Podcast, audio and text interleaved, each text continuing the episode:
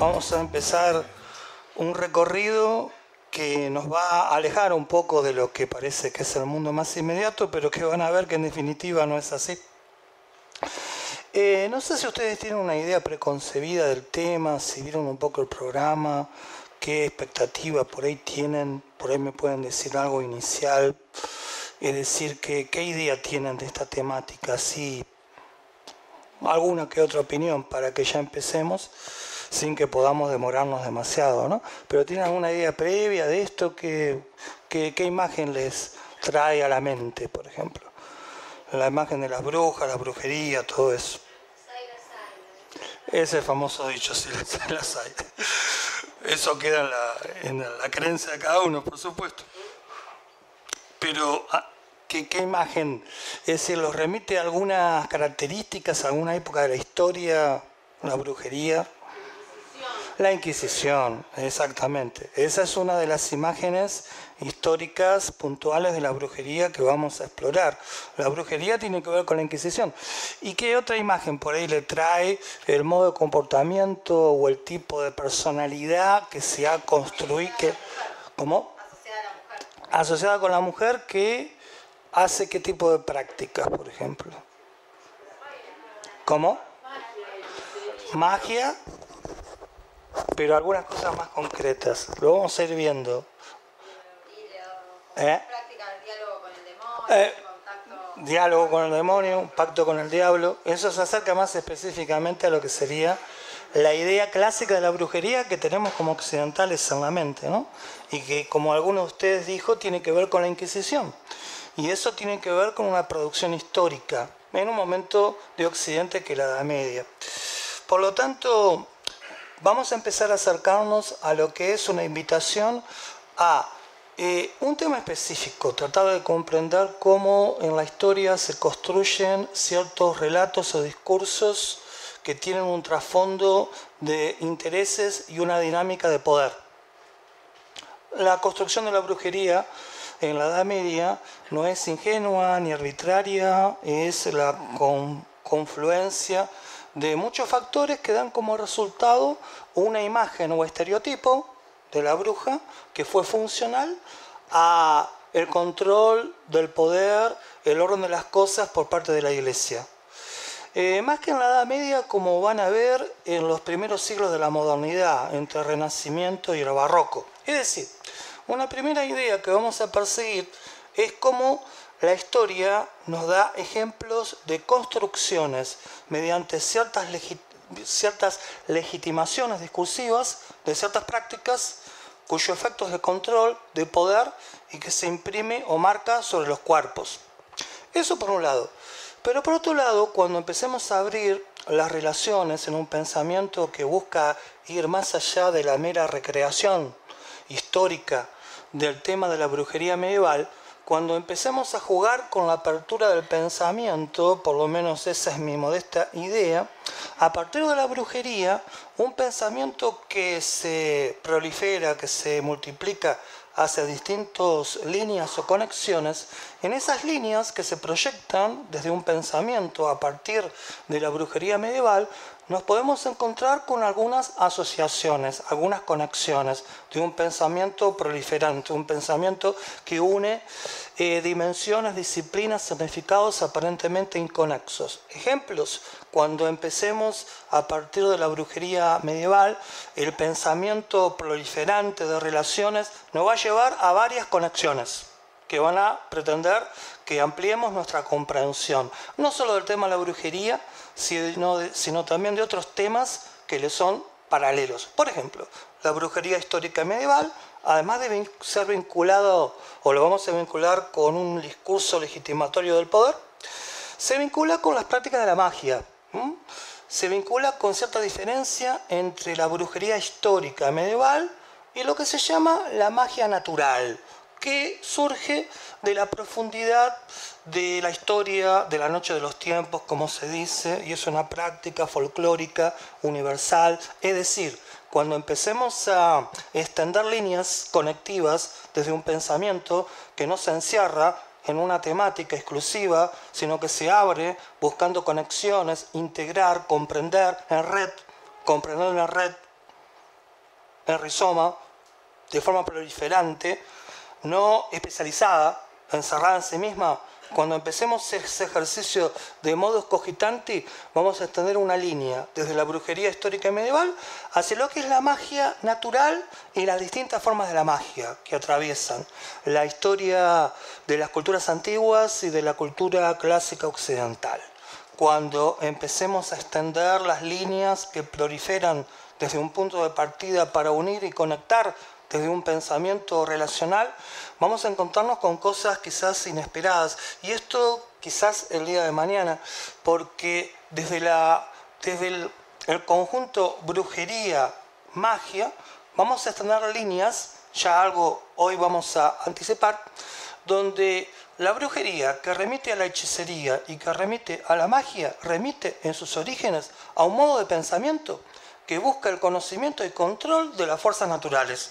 Por lo tanto, desde la brujería, la hechicería y la magia vamos a ir hacia lo que es la base psicológica, eh, de la ciencia. Brujería, hechicería, magia, ciencia.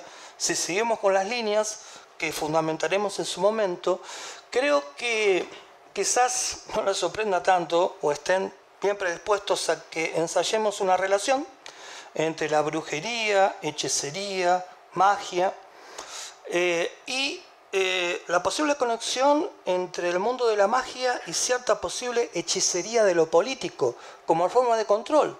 Ya hoy verán que en la raíz etimológica de la palabra mago hay algo vinculado con la capacidad de hacer algo o con la búsqueda del poder.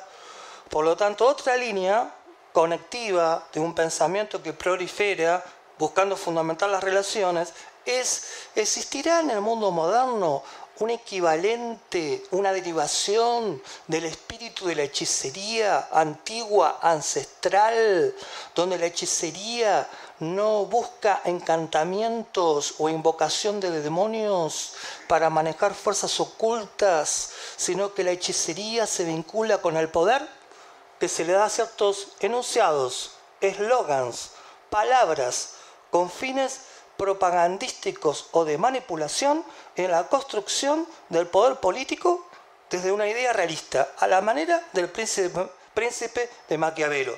¿Se podrá proponer una lectura abierta del príncipe de Maquiavelo como una suerte de ejemplo de una hechicería de lo político? que empieza con el realismo de Maquiavelo y atraviesa los siglos posteriores hasta nuestro presente. Algo que lo abrimos como posibilidad. Y otra línea de relación que mañana vamos a desarrollar se vincula con que este conjunto, brujería medieval, hechicería, magia natural, magia ancestral, otra línea que la magia, el pensamiento mágico arcaico puede proyectar hacia adelante, lo relacionamos con la ciencia hace unos instantes. Pero también creo que hoy debemos asumir que la magia, como pensamiento antiguo, tiene una innegable y no tan oscura o escondida relación con la tecnología contemporánea. Ustedes seguramente habrán escuchado una famosa frase atribuida a una de las leyes de desarrollo tecnológico del novelista británico Arthur Clarke, desde 2001, decía en el espacio. Quizás habrán escuchado o leído por ahí que Arthur Clarke decía que cuando la tecnología llega a un grado de gran avance, no se la puede distinguir de la magia. Otra línea para pensar y dejar abierto como estímulo para su propia indagación o inquietud es si eh, la magia, la brujería que nos lleva a la magia, la magia antigua, no se conectará con lo que hoy tenemos que pensar como una tecnomagia o una idea donde la tecnología, además de esos aspectos oscuros y regresivos de cosificación del ser humano. ¿No será que la tecnología es también una construcción de una subjetividad donde el sujeto, por medios técnicos, digitales, virtuales, logra lo que los magos de las culturas antiguas buscaban? Que no era otra cosa que extender mágicamente el poder del cuerpo y de la conciencia esa es otra línea que vamos a desarrollar y dejar abierta el día de mañana. Por lo tanto, como ustedes ven, nuestra propuesta no es simplemente hacer un estudio erudito histórico especializado en la brujería medieval. Eh, primero porque yo no soy un especialista en nada, o mejor dicho, mm, busco no serlo. A mí me interesa el pensamiento de las conexiones, el pensamiento relacional, el pensamiento interdisciplinario, un pensamiento universal de conexiones y por eso rehuyo al estudio de temas encerrados en sí mismos. Sería mucho más fácil. Un estudio y mañana la brujería medieval encerrada en sí misma. Punto. Pero le voy a proponer una aventura de pensamiento quizás más eh, fascinante o inquietante, que es usar el ejemplo de la brujería histórica medieval como el inicio de ese otro tipo posible de pensamiento que busca proliferar, relacionarse, conectar lo que parece que aparentemente está desconectado. Y eso es un ejercicio de pensamiento y nos permite ir más allá de lo conocido, de lo especializado, a una idea más universal y quizás más transversal, más, eh, ¿por qué no en definitiva creativa? Quizás. Entonces, empecemos hoy con entender el punto de partida de esta historia intelectual, esta aventura intelectual que le voy a proponer, de relaciones, conexiones fundamentadas a partir de un pensamiento que va a unir distintas ramas que se abren. En la raíz del árbol está como tema de partida la brujería histórica medieval. Ahora, para llegar a ella, vamos también a incorporar otro elemento que estimula, erotiza la curiosidad, quizás, que es introducir la evocación narrativa. Y no solo la explicación conceptual, que lo vamos a hacer, o de los contextos históricos, que lo vamos a hacer. Es decir, desde imágenes narrativas, ¿cómo podemos empezar a acercarnos hacia la raíz que después lo vamos a bifurcar, proyectar hacia otras ramas o relaciones. La primera imagen, quizás para acercarnos a lo específico de la brujería histórica medieval, es la imagen de un monje del Asia Menor, del siglo VI a.C., que eh, vive en una diócesis donde su obispo, la máxima autoridad del de, obispado o diócesis, muere. Eh, se le ofrece a este personaje, a este sacerdote de la península de Anatolia, que sería la actual Turquía, se le ofrece el cargo de obispo, continuar el lugar que quedó vacante. Quizás por una muestra de humildad, desprendimiento cristiano, de no ambición, este monje rechaza la oferta de recibir el cargo vacante de obispo. Y el nuevo obispo, el que realmente acepta la propuesta, eh, en lugar de mm, quizás premiarlo o alabar su desprendimiento, eh, busca sacarle sus cargos y dignidades. Entonces, este monje desprendido se siente sorprendido, se siente agredido y de alguna forma quiere proteger sus eh, intereses y de alguna forma eh, vengarse contra aquel obispo nuevo que intentaba sacarle sus dignidades. Así la leyenda dice que este monje se encuentra con un mago judío y este mago judío le propone un encuentro con el diablo. Y así se produce el encuentro entre el monje y el diablo. En ese encuentro, como si dialogaran de igual a igual, el monje acepta la propuesta del diablo, que es firmar un pacto por escrito, eh, donde el diablo se compromete a beneficiar al monje en cuanto a darle buena suerte, fortuna, la realización de sus deseos. Por otro lado, el monje se compromete a pagar su parte del acuerdo o cumplir con su parte del pacto, que sería, llegado el momento, darle el alma al diablo, cuando el diablo lo requiera. Seguramente ya le empiezan a razonar algunas cosas en nuestro imaginario colectivo como occidentales. El monje en cuestión es el, monje Teófilo. La leyenda del monje Teófilo del siglo VI después de Cristo se la traduce en latín en el siglo IX. Y esa leyenda del monje Teófilo es la matriz de lo que va a ser la idea que atraviesa la Edad Media de un pacto con el diablo, un pacto con el demonio, para obtener mediante ese pacto ciertos eh, poderes eh, mágicos, hechiceros. La matriz, la leyenda de Teófilo, no solo es la matriz de la idea de la brujería medieval, que se va a construir en torno al principio básico de un pacto con el diablo, sino que por otro lado, la leyenda de Teófilo, de aquel monje que debió entregarle finalmente su alma al diablo, aunque finalmente logró evitarlo por la ayuda de Cristo y María, según las versiones cristianas, la leyenda de Teófilo es la matriz de la leyenda del Fausto. El Fausto, aquel que en la obra de Goethe, ustedes saben, se une con Mefistófeles, que es como una suerte de diablo secular de la literatura moderna, que lo ayuda a Fausto, a cambio de que Fausto también le entregue su alma. Por lo tanto, en las profundidades del mundo antiguo surge una leyenda, un discurso, algo del orden de un imaginario, de un relato, que habla de un pacto entre un mortal y el demonio. La primera idea de pacto era eh, un pacto entre iguales, eh, entre el monje y el diablo, casi como si fuera un pacto entre un señor feudal y un vasallo. Porque en el momento en que surge la idea del pacto con el demonio, como ustedes saben, todas las ideas, las tramas discursivas, relatos que generan significados y efectos en la cultura, están mediados por la historia, están atravesados por un contexto histórico.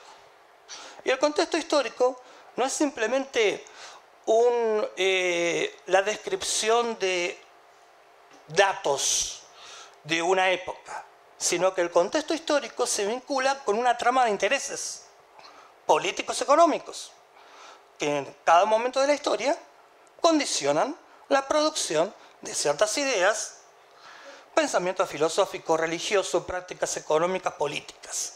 En el contexto político, económico, en el cual surge la idea del pacto con el demonio, que va a construir el imaginario, el discurso y en definitiva la persecución de brujas y brujos, seres humanos, que van a ser construidos, estigmatizados como brujos. En ese contexto histórico está el feudalismo. Y el feudalismo, ustedes saben que era el señor feudal desde un castillo controlaba un feudo. ¿Y cómo legitimaba su poder? Mediante un pacto, pacto de vasallaje.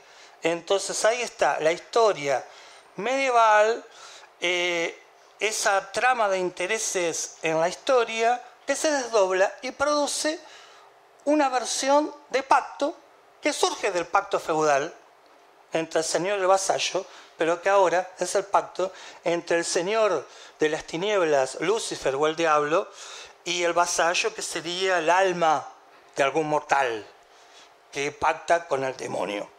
La primera idea con la cual se construye entonces el estereotipo de la brujería medieval es que las brujas, en principio mujeres, pero también pueden ser hombres, son seres dominados por la tentación la seducción, el control del diablo o el demonio. Sobre el diablo tendremos que hablar en particular, forma parte de nuestros símbolos, de nuestra historia cultural, pero respecto a la brujería medieval, a la brujería satánica, el diablo también se construye desde ciertos intereses, cierta dinámica de intereses. Eh, políticos, económicos, doctrinarios. Primera idea, hay brujas cuando éstas pactan con el demonio. Por lo tanto, la bruja satánica medieval, la vinculada con el viaje en la noche en el palo de escoba. Esa era otra imagen que yo quisiera que ustedes me recordaran, ¿no? La vinculada, la bruja satánica, vinculada con la reunión en el secreto del bosque, a la noche, en aquelarres o sábat. Esas supuestas reuniones de brujas y brujos adorando al demonio en lo misterioso del bosque, es la bruja que se diferencia de la mera hechicera que nos remite a esa otra magia más folclórica, ancestral, universal, sobre la cual después vamos a hablar en particular. Una magia que viene desde siempre, donde los magos, sin necesidad de pactar con el demonio, pueden desarrollar ciertas fuerzas, hechizos, capacidades mágicas de hacer el bien, de curar o de dañar. A partir del siglo XIII, por lo tanto, en el segundo periodo de la Edad Media, lo que se llama la Baja Edad Media, a partir del siglo XIII, el elemento del pacto con el demonio empieza a construir el estereotipo de la bruja satánica medieval. Eh, son eh, varios los elementos que van a intervenir en esa construcción de la bruja satánica. Pero antes de llegar a exhumar o explicar esos elementos, volvamos a un segundo momento de ensoñación narrativa, de narratividad, para profundizar otro aspecto de nuestro tema.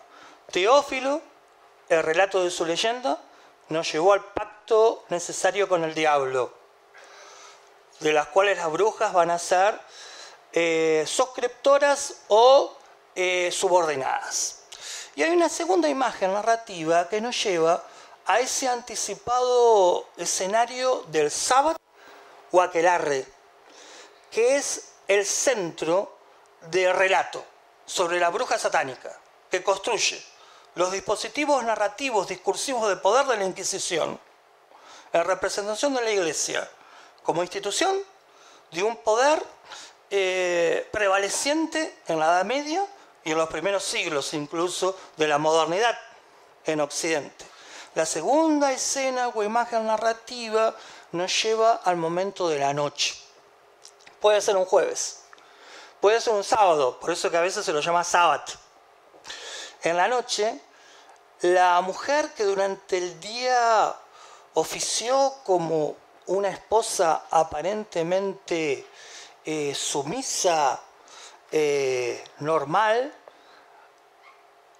escucha el llamado de su Señor a través del silencio de la noche y acude a su llamado. Entonces, mientras que en el lecho, en la cama, a su lado, su esposo duerme, las mujeres acuden al llamado. Las que están cerca del Señor que llama van directamente a pie. Las que están más lejos hacen un ungüento con el cual rocían sus piernas y eso les permite mediante sendas y mágicas escobas, volar en la noche, vuelo nocturno de la bruja, hacia el lugar de reunión de las brujas y los brujos con el diablo, el aquelarre, esa reunión nocturna. Cuando la reunión empieza a cristalizarse mediante el ambiente festivo de los múltiples brujos y brujas que llegan, inician su adoración idolátrica a su Señor, al demonio, Lucifer, el diablo, bajo la forma del macho cabrío.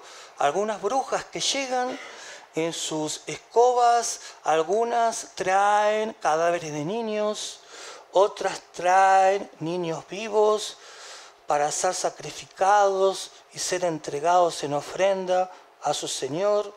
Otras deciden venerar a su Señor mediante el famoso beso infame el beso en cierta parte del Señor, del macho cabrío, otras eh, caen en una danza eh, frenética que inicia lo que en definitiva es una orgía que le sigue a una previa acción en el aquelarre que puede ser el inicio de una neófita, la iniciación de una nueva bruja joven.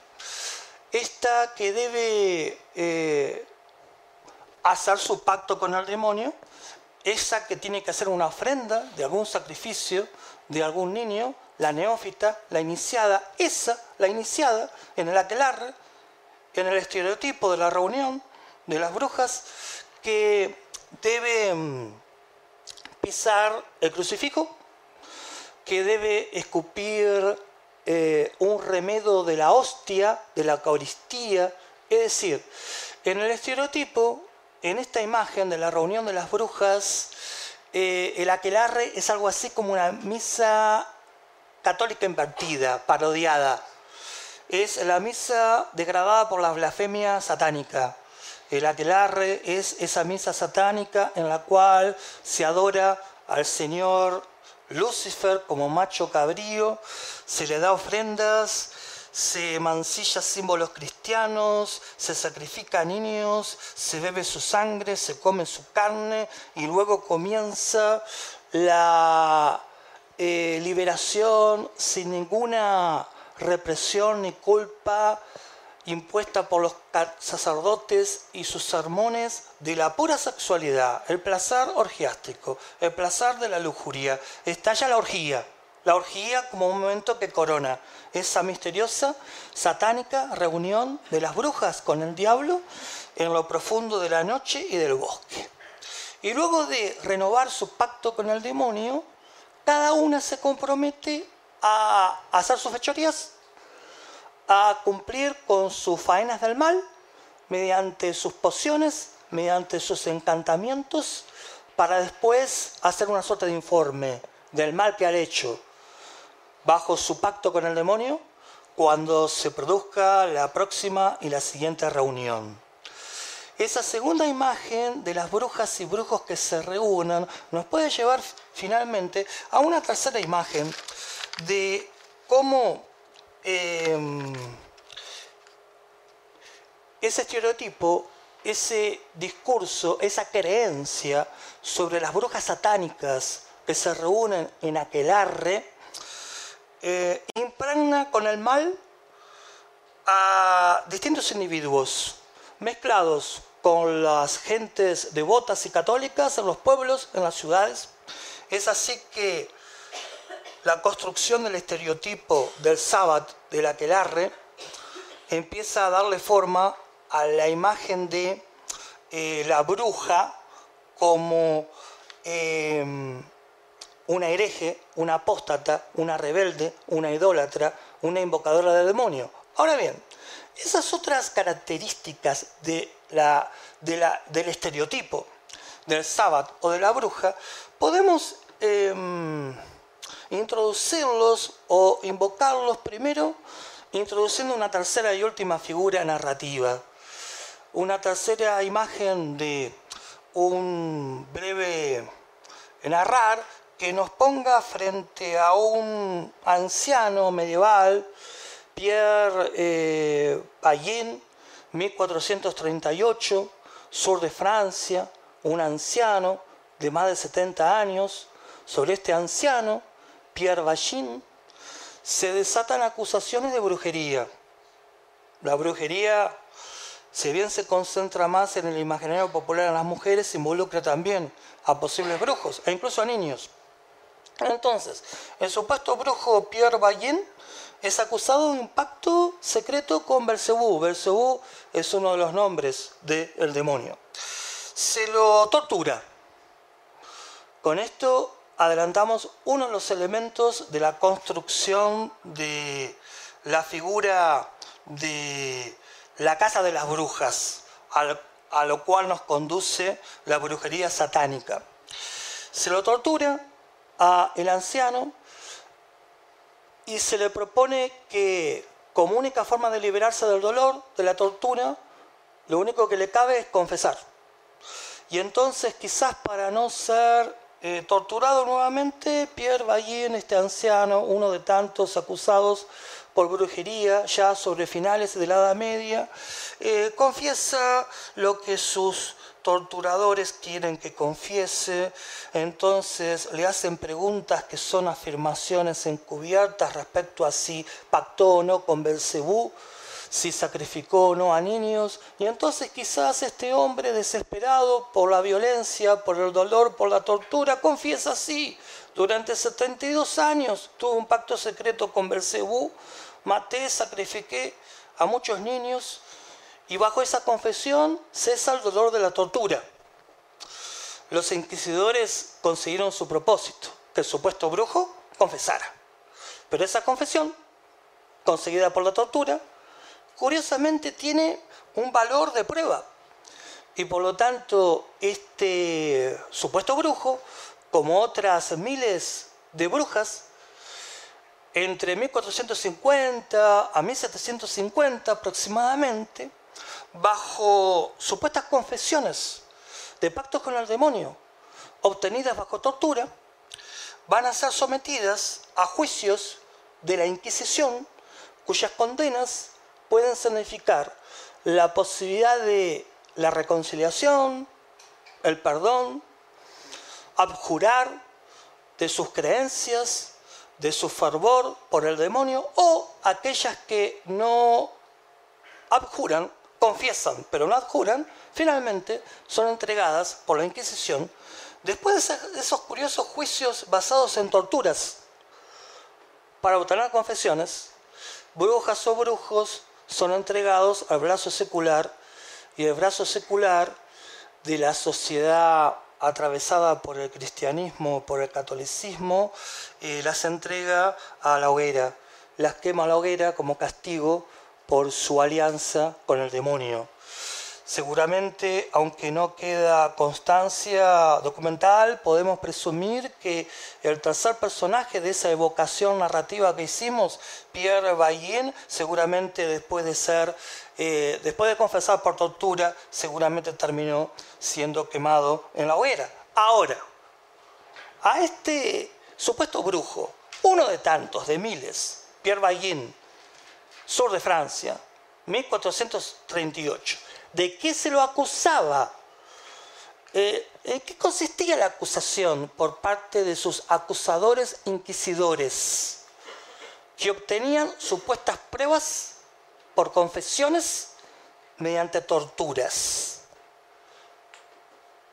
Para que vean ya que el dispositivo de construcción de la imagen de la brujería satánica se, sostenía sobre un relato sobre quién es una bruja satánica y sobre ciertas prácticas para obligarla a confesar su pertenencia a un estereotipo, a ciertas características que la hacen o definen o enuncian como bruja. ¿Quién es la bruja?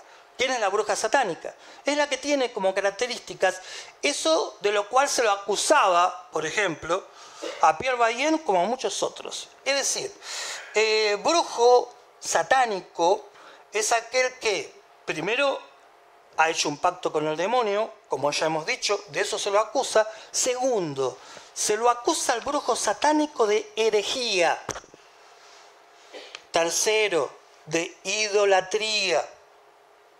Cuarto, de apostasía.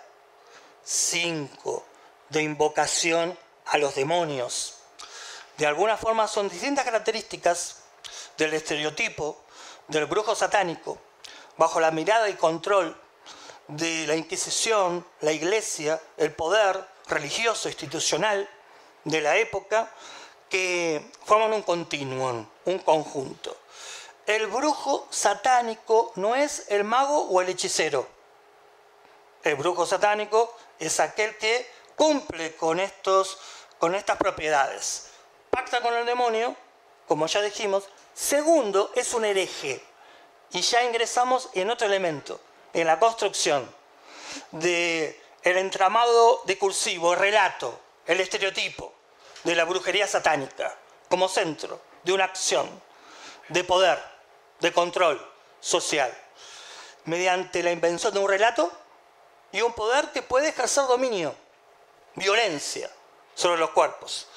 El segundo elemento que construye el estereotipo de la bruja satánica, entonces, es la herejía. Eh, este tema en sí mismo es un tema apasionante y muy vasto y vamos a tratar de precisarlo en su relación estrictamente con la brujería. Eh, la Edad Media está atravesada por varias luchas.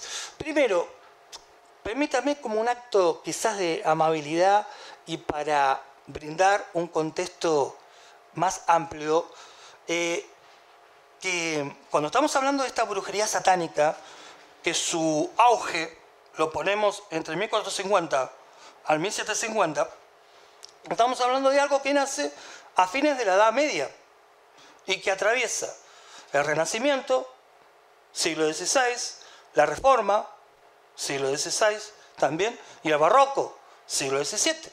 Ahora, cuando hablamos de la brujería satánica como una construcción que surge de la entraña de la Edad Media, estamos hablando de una época milenaria eh, plena de significados, de un imaginario muy diverso, eh, dominado por la religión, dominado por la búsqueda del absoluto, vinculado con la lucha de poder entre la iglesia y los príncipes, vinculado con las cruzadas, con la lucha contra los infieles. Estamos hablando de un momento que está entre lo antiguo y lo moderno, en la asociación de nuestra historia cultural occidental. Esa Edad Media que asoma con la caída del Imperio Romano de Occidente, que se vincula con el paganismo.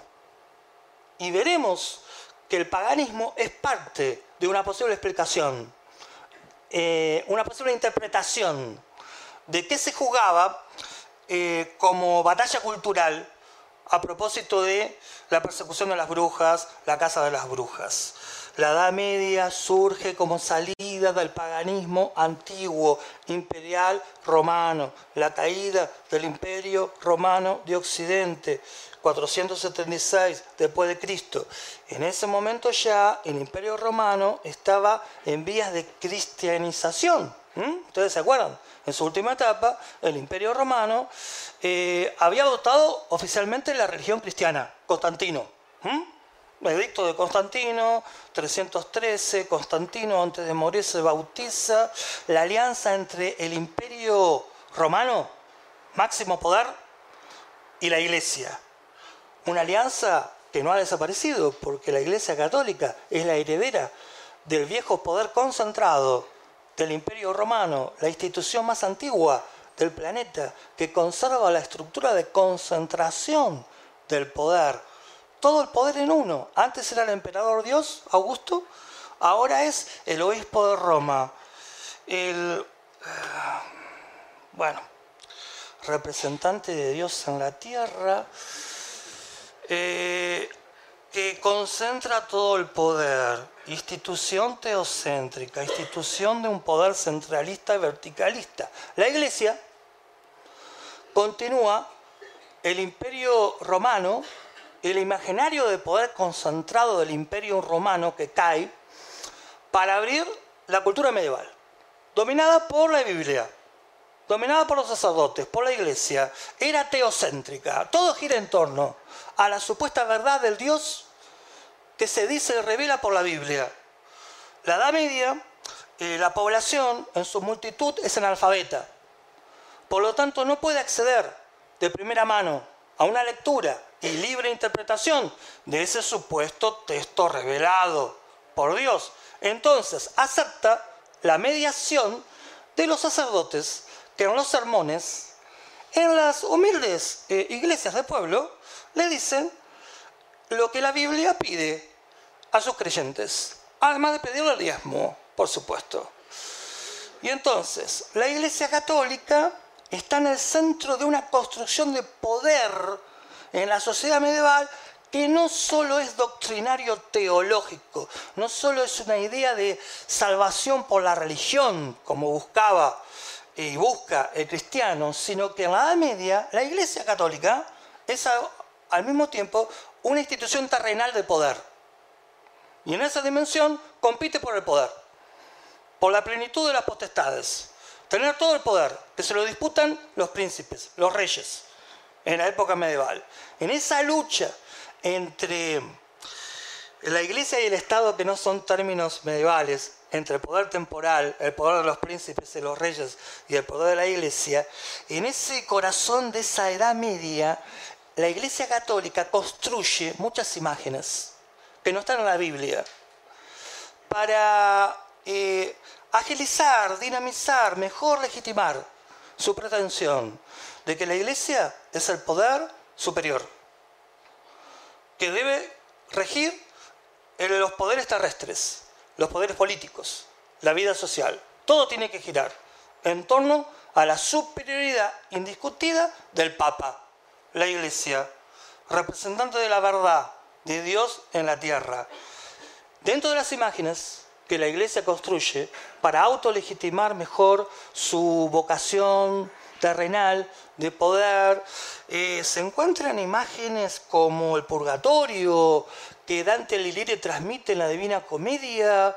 El purgatorio no está en la Biblia, el purgatorio es una creación medieval. Hay un famoso historiador francés, Jacques Le Goff, que tiene una obra eh, de Tauro llamado nacimiento del purgatorio.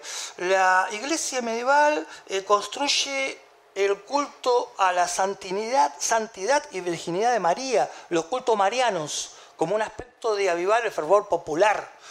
Eh, la Edad Media construye las leyendas de los santos, las vidas ejemplares de los santos, geografía se lo llama.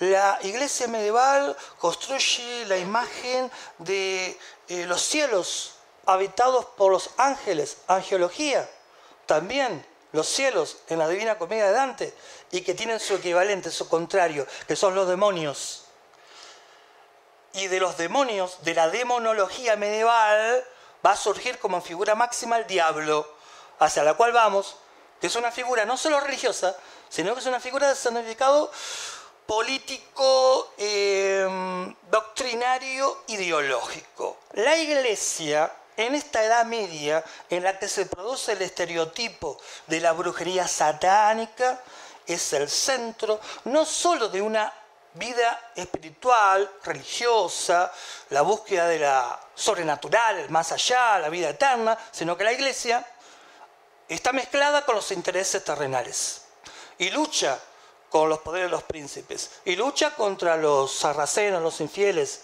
para sacarles el Santo Sepulcro, Jerusalén, las cruzadas. Ahora, eh, y la iglesia medieval construye también la imagen y el estereotipo del sábado, del aquelarre. Y esa construcción de la iglesia medieval se vincula en particular con la élite sacerdotal, con la teología del último periodo de la Edad Media. Aquella Edad Media que dijimos empieza con el derrumbe del Imperio Romano, siglo V, paganismo que se disuelve, esa Edad Media que se extiende hasta los tiempos de la invención de la imprenta, la llegada del hombre a América, eh, la conquista del último reino árabe en Granada por los reyes católicos, la toma de Constantinopla, esa edad media entre el paganismo romano y el renacimiento, el descubrimiento de América, la imprenta, eh, como inicio de otra era. Sin embargo, el poder de esa imagen creada por los teólogos, el aquelarre, la brujería satánica, eh, atraviesa los primeros siglos de la modernidad. Y esa imagen se construye sobre un tejido de elementos, eh, fundamentos. Y ahí volvemos a la cuestión. ¿De qué se lo acusaba? Aquel modesto, oscuro, eh, anciano Pierre Ballin, seguramente inocente de todos los cargos, víctima de todo este discurso, todo este relato eh, de locura y poder, ¿de qué se lo acusaba? El pacto con el demonio, ya lo hemos explicado, segundo la herejía. Y yo le decía que en este mundo medieval, que nos hemos permitido darle una visión más expansiva, en el mundo medieval otro conflicto era el conflicto entre la Iglesia Católica, que representaba la ortodoxia, y las llamadas herejías. Vamos a hablar muy mínimamente de esto, solo para ir a por qué la brujería satánica, porque la bruja sería una hereje, según la acusación. Sobre las brujas satánicas. Herejía, es un sinónimo de heterodoxia. Es decir, herejes en la Edad Media, por extensión, se lo puede trasladar a nuestra época, se podría decir que un hereje hoy por hoy es una suerte de libre pensador. Alguien que no acepta que le digan sino que intenta pensar cuenta propia. Eso tiene, puede tener un costo muy importante. Intentar pensar por cuenta propia. Y en la Edad Media el costo involucraba la vida, el cuerpo. Los herejes heterodoxos eran aquellos que se veían a sí mismos como cristianos, pero tenían una interpretación distinta del mensaje de Jesús. Tenían una visión distinta del significado de la Biblia, que muchos de ellos conocían como lectores, como élite intelectual que la tenía los herejes. Entonces, los herejes eh, fueron muchos grupos de gran impacto social y hay como una herejía, que es el arquetipo de la herejía medieval, que nos devuelve al tema del estereotipo de la bruja satánica, que es la herejía cátara. Los cátaros, es una palabra que significa puro, los cátaros fue una herejía, una heterodoxia, porque se decían cristianos, pero no aceptaban la interpretación del mensaje de Jesús o de la Biblia de la iglesia. Por lo tanto, estaban en contra de Roma. No aceptaban la autoridad del obispo de Roma, del Papa.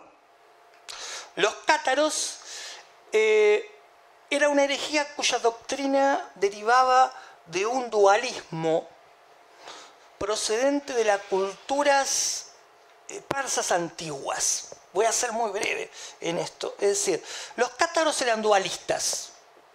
Eh, ¿Se acuerdan de Zoroastro, Nietzsche, cuando habla de Zaratustra? ¿Mm? Se está refiriendo a, a Zoroastro, que era un líder religioso, que existió en la antigua Persia. Era dualista.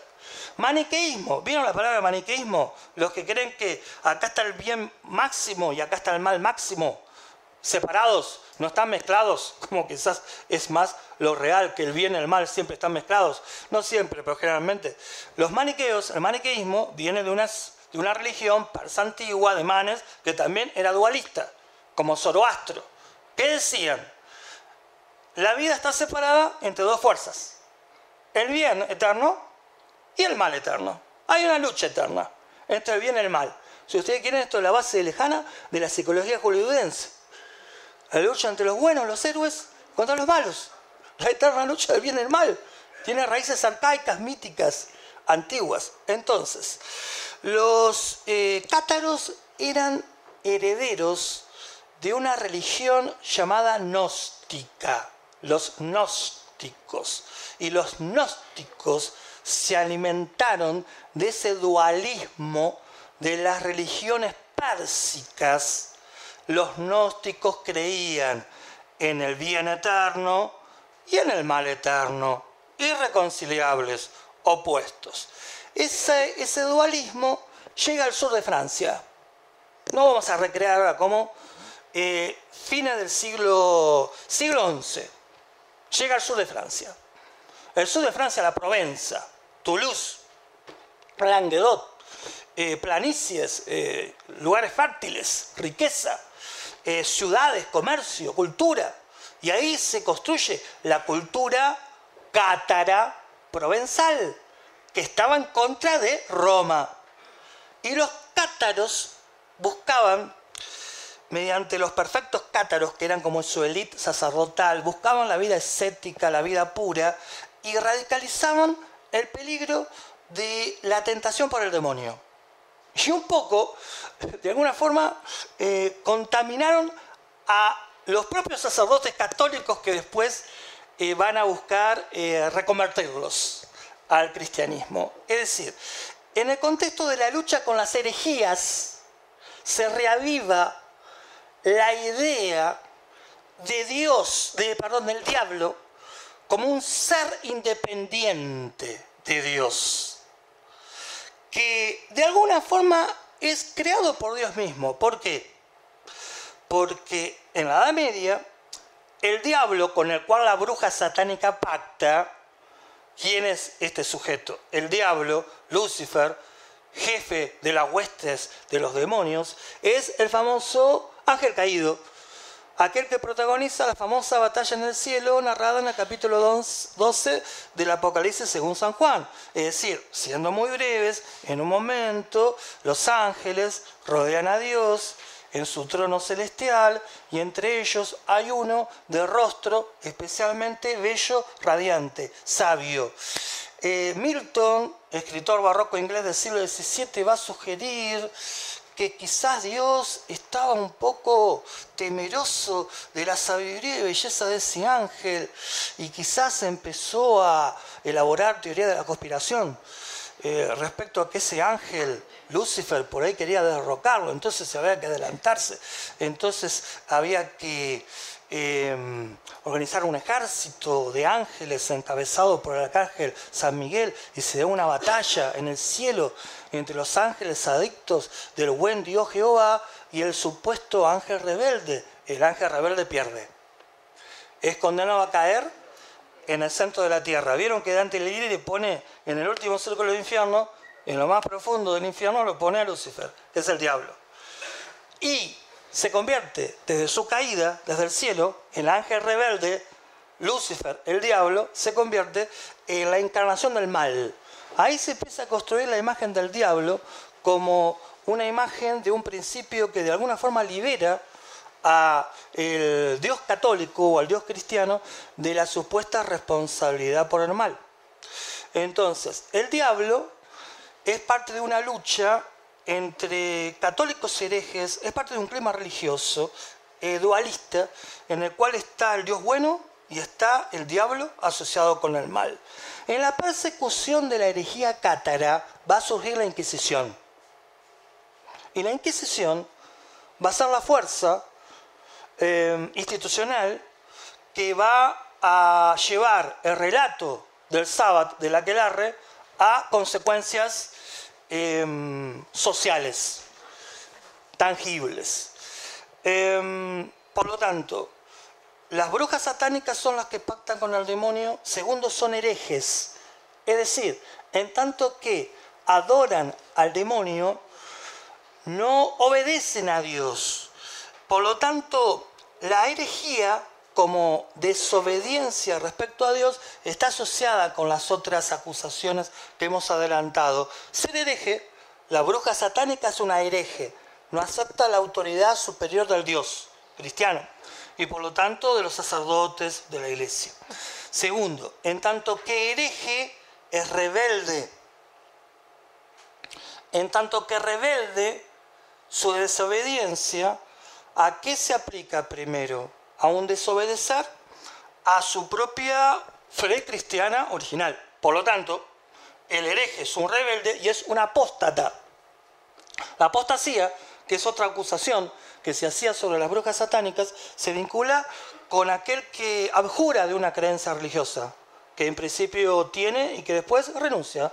Por lo tanto, la herejía supone rebeldía frente a Dios, renuncia a la creencia cristiana, apostasía. Y en definitiva, esa pacto con el demonio, esa herejía, esa rebeldía, esa apostasía, a su vez integra como parte de un mismo discurso lo que es la idolatría, de lo cual también se acusaba a las brujas. ¿Por qué idolatría? Eh, es también otro tema muy interesante que lo vamos a acotar a esta explicación. Ustedes saben que mm, en el Antiguo Testamento, eh, en el Éxodo, Moisés eh, condena eh, el culto cananita del becerro de oro. Eh, ¿Se acuerdan de todo eso? Que venerar a un becerro eh, como si fuera un dios es un acto de idolatría. Idolatría es cuando se venera a algo o a alguien desde una importancia que no tiene. Se podría decir que el culto a la personalidad en una psicología moderna es un equivalente del culto idolátrico del hombre antiguo. ¿Mm? Cuando una persona se la pone en un pedestal de una supuesta santidad, se la está idolatrando. La idolatría es darle a algo o alguien una dignidad, una majestad que no posee. Obviamente que para el cristianismo solo Dios es merecedor de la oración, la adoración máxima, Y adorar, adorar al diablo es una idolatría. Es venerar a un eh, ser espiritualmente falso, a un falso profeta. Es un acto de falsa adoración, idolatría. Adorar a un ídolo en lugar de una fuerza o un ser espiritual real. Por lo tanto, el pacto con el demonio supone la herejía, la apostasía, la rebeldía, la idolatría como adoración del demonio y en definitiva supone la invocación del demonio, de lo cual también se le acusaba a aquel pobre anciano Pierre Bayen como a tantos miles en este periodo de la llamada Casa de las Brujas. La invocación al demonio eh, es Em, una consecuencia de la adoración al demonio, se le invoca al demonio para que el demonio se haga presente y para que el demonio ayude a la bruja en sus maleficios, en sus acciones que buscan dañar, hacer el mal. Entonces, de esa forma tenemos eh, la primera figura, el comienzo de el pensamiento de relaciones que le anuncié, tenemos la brujería satánica como estereotipo como un discurso, como un relato. Fue creado, les decía, por la élite sacerdotal, por los teólogos. Y uno se podía preguntar, pero ¿realmente creían que existían las brujas? ¿Que existían seres que podían volar en la noche y que se reunían con un supuesto diablo como macho cabrío? Eh, no es una pregunta tan fácil de contestar. Eh, seguramente muchos sacerdotes, teólogos, que construyeron este relato del sábado, del aquelarre, de la reunión con las brujas, quizás sinceramente creían en la realidad de las brujas. Otros quizás tenían una relación más ambigua, pero veremos luego que algunos sacerdotes de a poco, algunos inquisidores incluso, van a empezar a tomar distancia respecto a la supuesta realidad de la existencia de las brujas y de la legitimidad de las acusaciones que llegaron a ser masivas en la Europa del periodo de la Casa de las Brujas. Por ahora digamos que la élite teologal, los eh, teólogos católicos, por ejemplo, representados por Santo Tomás en el siglo XIII, son parte fundamental de la construcción intelectual de este relato o estereotipo del sábado, la reunión de las brujas. Santo Tomás fue el último gran teólogo de la escolástica. La escolástica fue el pensamiento teológico cristiano que se unió con Aristóteles y Santo Tomás fue contemporáneo de las universidades, era un teólogo de la Facultad de Teología de París, eh, Santo Tomás es un personaje fundamental para el pensamiento cristiano, el autor de la Suma Teológica. Eh, Santo Tomás eh, en las brujas y su pacto con el demonio. Estos teólogos transforman la noción de bruja en el siglo XIII. Antes las brujas se vinculaban con las hechiceras, como después volveremos y hemos anunciado. Santo Tomás y otros insisten en que las brujas sostienen ese pacto con el demonio y que los demonios tienen múltiples poderes. Por ejemplo, Santo Tomás crea una doctrina que es la de los incubos y los sucubos. Eh, los incubos y los sucubos son los demonios cuando son incubos cuando adquieren forma masculina para seducir lujuriosamente a las mujeres los demonios son sucubos cuando adquieren la contraparte femenina para ejercer la misma seducción lujuriosa sobre los hombres. Eh, por lo tanto, esta, eh, esta teología de élite habla de los incubos, de los sucubos, habla del diablo como el supremo tentador que debe ser controlado a partir de desbaratar la secta diabólica de las brujas. Así como los herejes, que van a ser perseguidos por la Inquisición, eran vistos como sectas, en definitiva diabólicas, esa construcción de un colectivo diabólico que empieza con la persecución de los herejes, se transfiere hacia la supuesta sociedad secreta, diabólica de las brujas, porque en definitiva el pacto con el demonio no era un pacto individual, sino que era un pacto colectivo.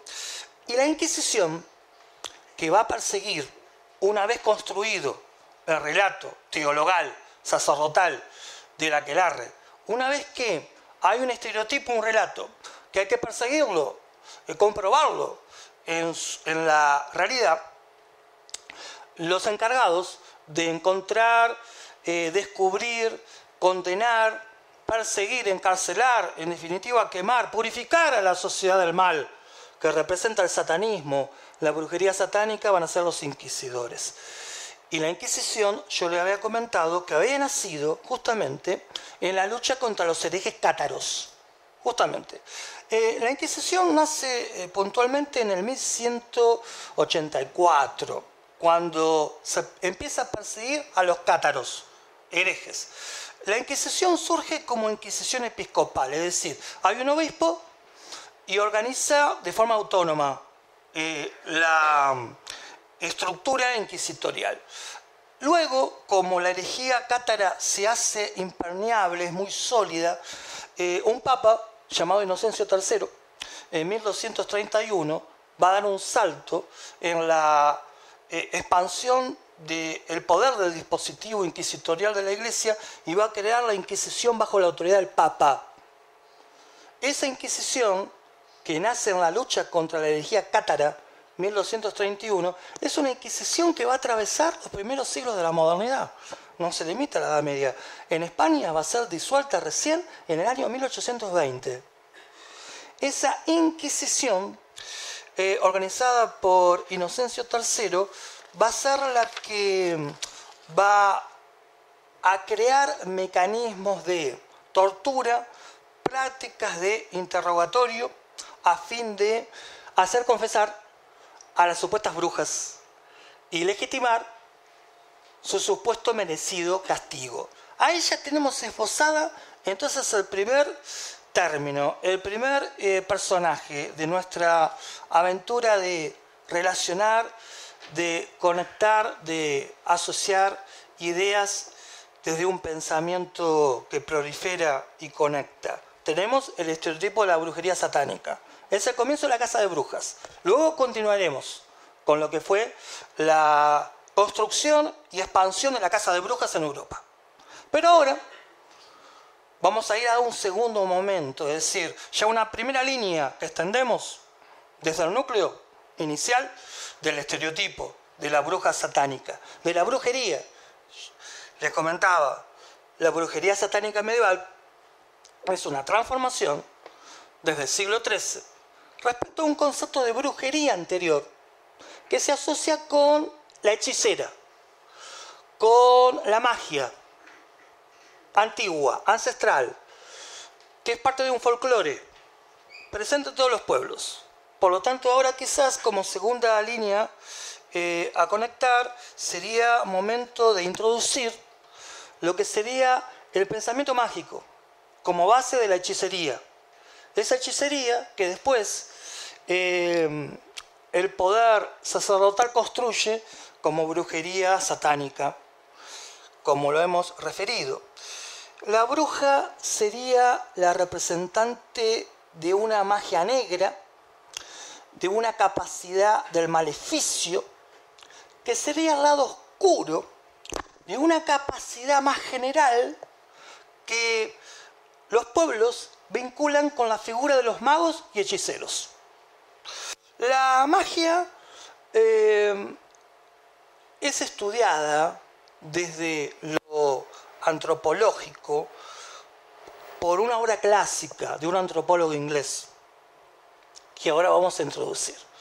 Pero primero, eh, permítanme comentarles que en una primera visión, eh, la magia como hechicería es todas esas prácticas vinculadas con eh, la creencia que manipulando propiedades ocultas de piedras, amuletos, talismanes, de hierbas, de plantas, mediante esas supuestas fuerzas ocultas que el mago conoce y manipula, puede ejercer un poder a distancia, un poder de beneficio, magia curativa, magia blanca, o un poder de perjuicio, un poder de dañar, una magia negra.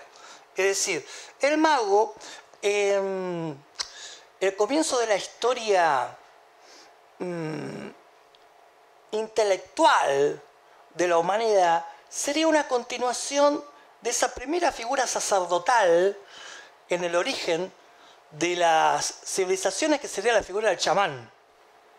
Digamos, el primer supremo mago sería el chamán.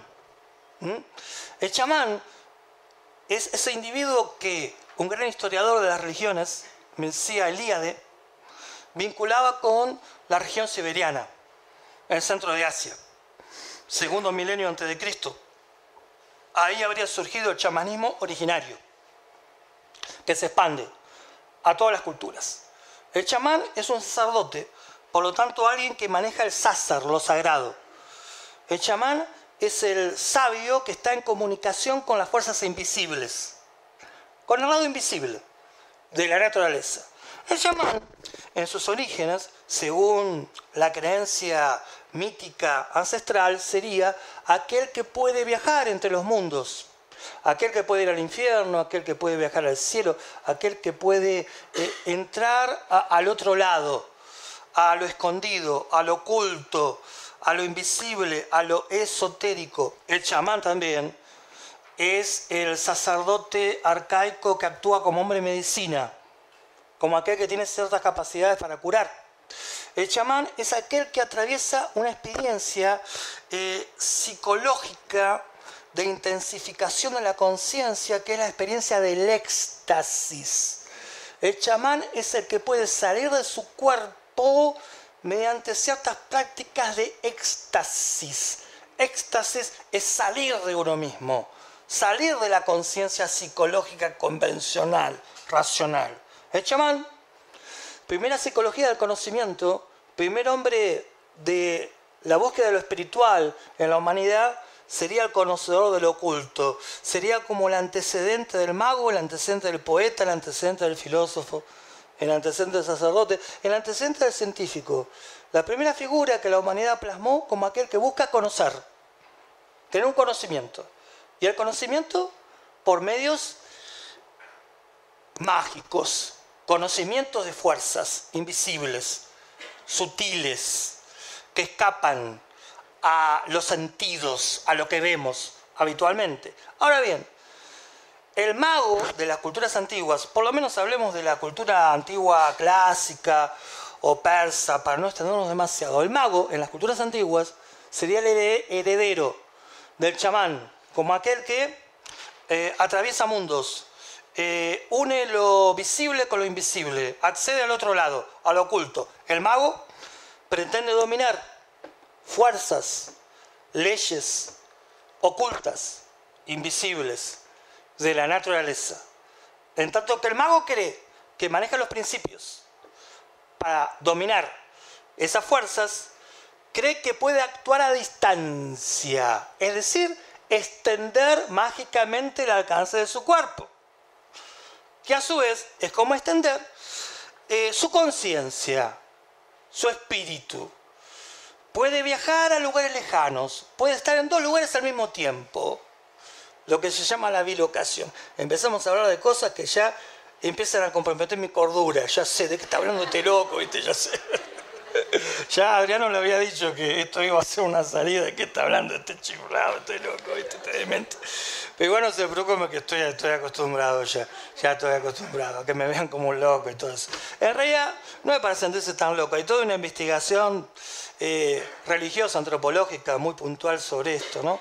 Es decir, y la obra, antes que la bruja del maleficio, satánica, figura imaginaria creada por un dispositivo de poder medieval, la brujería satánica, está la bruja como hechicera o maga, y la magia se vincula en su origen con lo que podemos llamar la magia natural. Ese conocimiento de supuestas fuerzas invisibles, ocultas, para actuar sobre las cosas para dominarlas de alguna forma. Y ahí es el momento de hablarles de un clásico sobre el estudio de la magia, el pensamiento mágico, que es la matriz de las hechicerías, los encantamientos, distintas variantes posteriores de la magia. Hay un pensamiento mágico en su origen en las culturas antiguas. Una forma de pensar, mágicamente, es estudiada famosamente en la rama dorada la rama dorada de un antropólogo inglés, Sir James Fraser, 1890, Fondo de Cultura Económica, la pueden ubicar, hasta creo que puede ser que esté en PDF, es un libro, si a ustedes les interesa ingresar a esa otra dimensión de un pensamiento mítico, religioso, atravesado por lo mágico, extender su campo de inquietudes y de formas de pensamiento es una recomendación indispensable porque sistematiza los símbolos, los mitos de eh, los pueblos, es una, una, visión de una mitología, una magia universal, la que está eh, sintetizada en la rama dorada. La rama dorada, Sir James Fraser, Fondo de Cultura Económica, obra de 1890, hay un famoso capítulo, un célebre capítulo, que es el capítulo sobre la magia, en esa obra, que es una fuente clásica para entender esa matriz del pensamiento mágico, del cual derivan otras prácticas eh, de élite o vinculadas con prácticas campesinas, prácticas de hechicería campesina. La matriz de pensamiento mágico, Fraser la explicaba como una forma de pensamiento prescientífico, que se organizaba sobre dos principios. Es decir, que había un orden, una lógica arcaica, subyacente, prescientífica, en ese pensamiento mágico del origen. ¿Cuál es ese orden? La magia imitativa y la magia contaminante.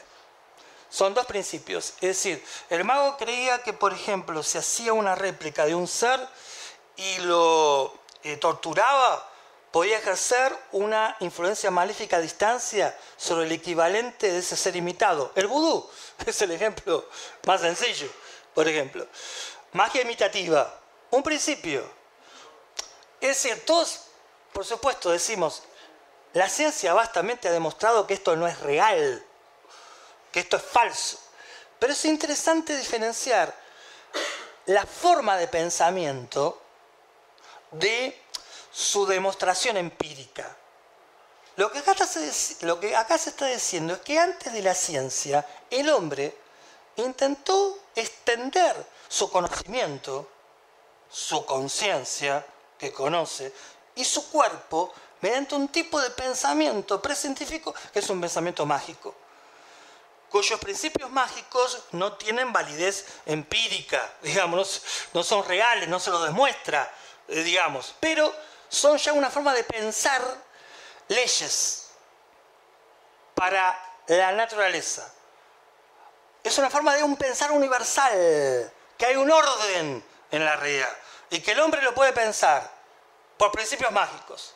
Hay una ley oculta, universal, la magia imitativa y otra, la magia contaminante. Por ejemplo, se roba un puñado de pelos de alguien sobre el cual se quiere ejercer daño o bien, y mediante ciertos encantamientos o polvos, manipulando ese polvo eh, que pertenece a ese pelo, que, ese mechón de pelo que pertenece a una persona, el efecto mágico que se ejerce sobre ese mechón contamina a, eh, al ser al cual le pertenece. Nuevamente, digamos, pero esto es falso, no se verifica, por supuesto, pero lo interesante es ver la estructura de pensamiento, que por la magia buscaba ya entender leyes, encontrar un orden en la realidad, que no es todo caos, sino que hay un orden subyacente. Después viene la matemática, Pitágoras, que dice, no, el orden es matemático.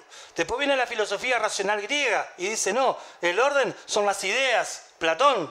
Y después viene la ciencia, hay un orden matemático racional, pero en el comienzo la magia es mucho más que los hechizos, los encantamientos, es una forma arcaica de pensamiento que está en una genealogía intelectual que después va a derivar a la ciencia y yo les proponía también que va a derivar o puede derivar si buscamos atrevernos a conectar a una hechicería de la política, de un realismo político moderno y de una tecnomagia, como vamos a sugerir mañana. Por lo tanto, eh, la bruja remite a la maga, la maga remite a la magia. La magia en sus comienzos es una magia natural que confía en fuerzas ocultas, a conocer y manipular, por un lado. Y por otro lado, la magia en el imaginario del hombre antiguo va ejerciendo eh, una suerte de especialización, se va eh, manifestando en distintas formas. Por ejemplo, en las prácticas mágicas eh, del hombre antiguo va a tener un lugar muy importante la magia adivinatoria, la adivinación. las encuestas contemporáneas no tienen algo de búsqueda de una adivinación por medios eh, estadísticos supuestamente racionales, que no es una heredera de esa ansiedad del hombre desde siempre de anticiparse, adivinar eh, la estadística como continuación laica de la búsqueda mágica oracular adivinatoria. El hombre antiguo necesitaba anticipar el futuro. Y es todo tema que les voy comentando son temas muy vastos, pero esto tiene una lógica subyacente. Imagínense, esto tenía un significado político. Hay un, hay un, jefe de un estado antiguo, eh, Nicias, en su momento era hombre fuerte de Atenas en la guerra del Peloponeso, por ejemplo. Y tenía que tomar una decisión. Eh, ¿Se acuerdan la guerra del Peloponeso, la guerra entre los atenienses y los espartanos? ¿no? Entonces, en un momento dado, hay un hombre del poder poder político y militar, Nicias tiene que tomar una decisión. O eh, mandamos solo una expedición para atacar a Siracusa que salía de Esparta. Mandamos solo una expedición. ¿Qué indicios puedo tener para ver si mando en una expedición? Ustedes tenían, bueno, ver cuestiones estratégicas, militares, racionales. No.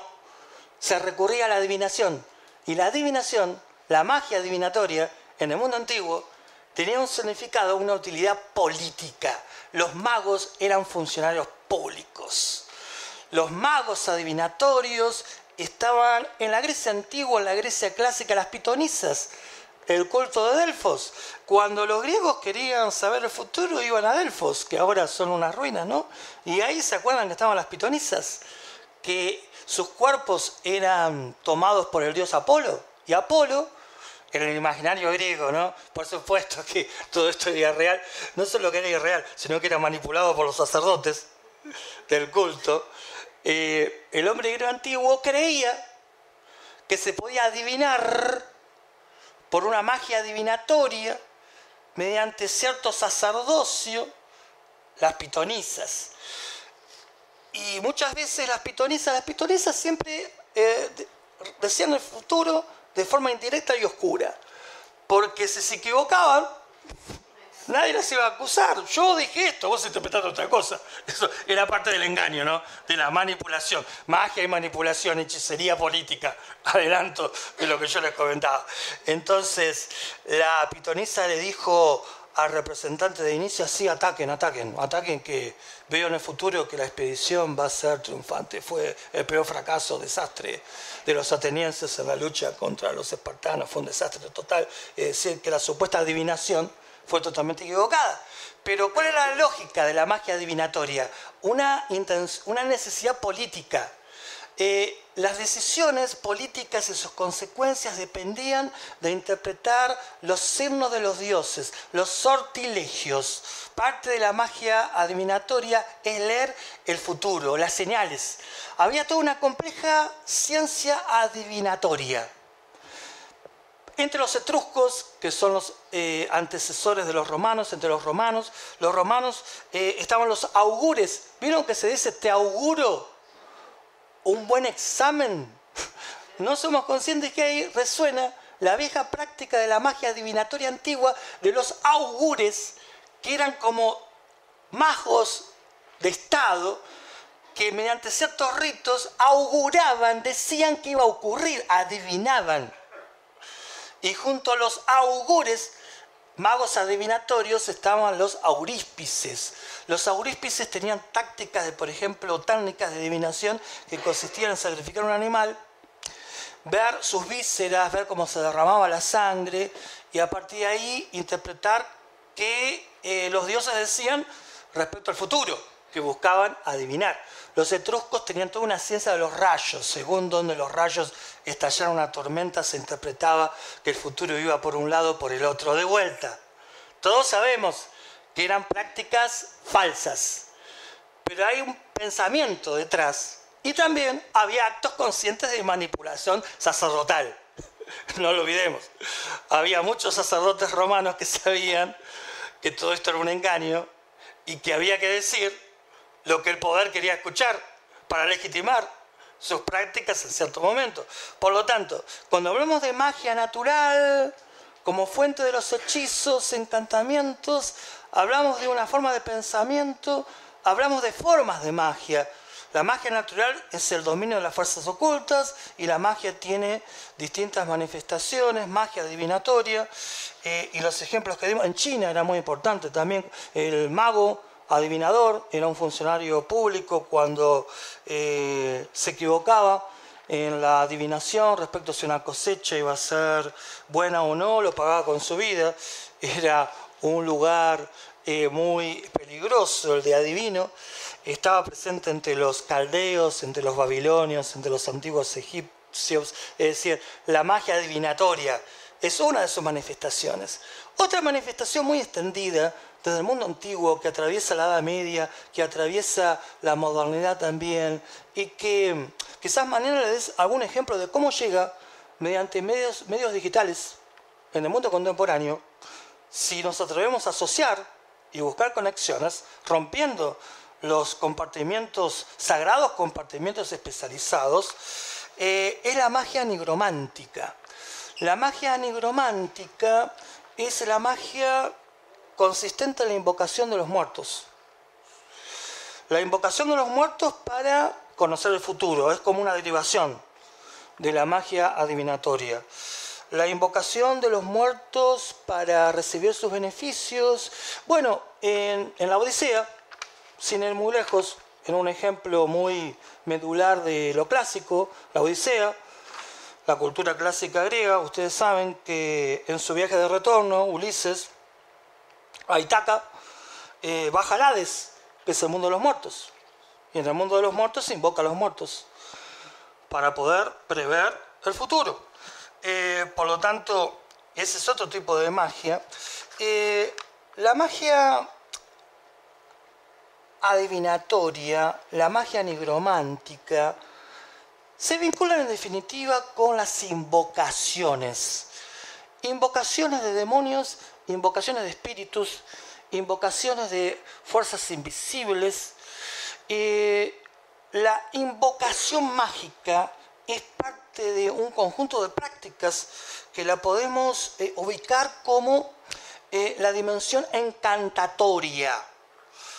Eh, hacer magia supone hacer conjuros. Los conjuros son encantamientos. Los encantamientos son formas de invocar a una fuerza para que actúe en beneficio del mago. Y lo encantatorio, lo vinculado con los conjuros o encantamientos de la magia, en definitiva, nos remiten al poder de la palabra. En la magia no solo estaría la prehistoria de un pensamiento científico y de ciertas manifestaciones científicas ultra avanzadas contemporáneas, sino que en la matriz de lo mágico estaría también la dimensión de una perdida filosofía del lenguaje, donde la palabra se corresponde con la cosa. Si alguno de ustedes estudiaron semiología o el tema Susur, eh, por ahí, no sé si algunos de ustedes son estudiantes de letras o de, o ciencia de la comunicación, tal vez, tal vez se acuerden que en el curso de eh, semiología general de SOSUR, de lingüística general, en el curso de lingüística general de SOSUR, SOSUR eh, famosamente decía que la relación entre el significante y el significado, entre mm, el significante, la palabra y la cosa, es una creación convencional. Es decir, em, la palabra árbol no se remite necesariamente con la cosa árbol, sino que esa correspondencia es una correspondencia creada como una convención social. Nosotros queremos que nuestra palabra árbol se remite a algo con ciertas características, que remite a la definición, al concepto, a la palabra. ¿Ok? Ahora, toda la cultura moderna, desde el siglo XVIII, desde las meninas de Velázquez, interpretada por Foucault en Las Palabras y las Cosas, eh, está atravesada por lo que es la ruptura entre la palabra y la cosa. Em, en el Renacimiento, Foucault lo decía también, había una narrativa del mundo. El hombre seguía creyendo que las palabras dicen las cosas, son las cosas. Los magos, el pensamiento mágico, está en el origen de esto, de esa potencia de una filosofía del lenguaje realista perdida. ¿A qué me refiero? Para el pensamiento mágico, la palabra es poderosa, porque la palabra, cuando se invoca, esa palabra que invoca está capturando, está eh, dominando lo invocado. Entre la palabra y lo que refiere hay una unidad. Por eso que Borges decía que los poetas inconscientemente son herederos, los poetas modernos son herederos inconscientemente de los magos, que la poesía es una forma inconsciente, secular de magia perdida. ¿Por qué? Porque hay algo de lo lingüístico perdido en ese pensamiento mágico que va mucho más allá de las brujas que vuelan con la escoba y de las hechicerías.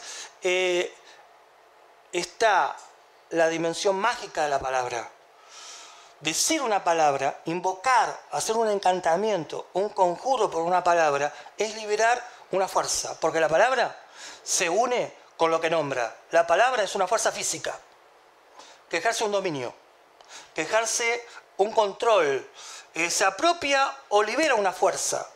La palabra no se agota en el significado, en algo intelectual abstracto. La palabra mágica, la palabra es una fuerza física que se une con otra fuerza, con la fuerza que invoca, la fuerza de el demonio como metáfora de fuerzas invisibles en la naturaleza.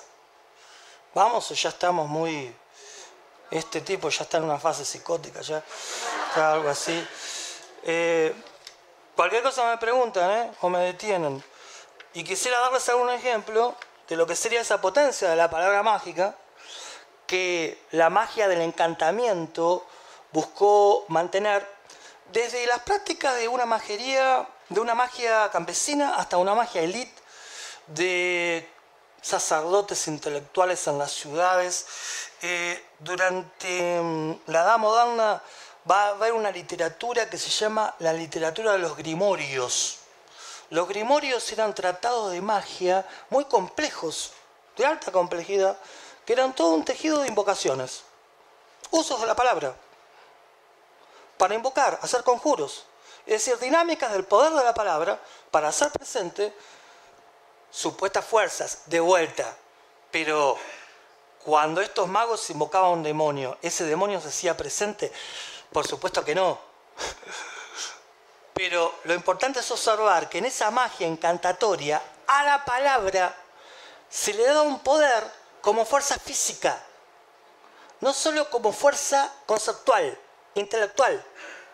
La palabra, lo que se dice, hoy dirían filósofos anglosajones del lenguaje vinculado con los efectos performativos, la palabra produce efectos. La palabra mágica, al invocar, pretendía provocar efectos, fuerzas, no agotarse en, una, en un concepto, en algo abstracto. Y le doy un conjuro de tantos, un ejemplo de lo que el mago mediante el conjuro o el encantamiento.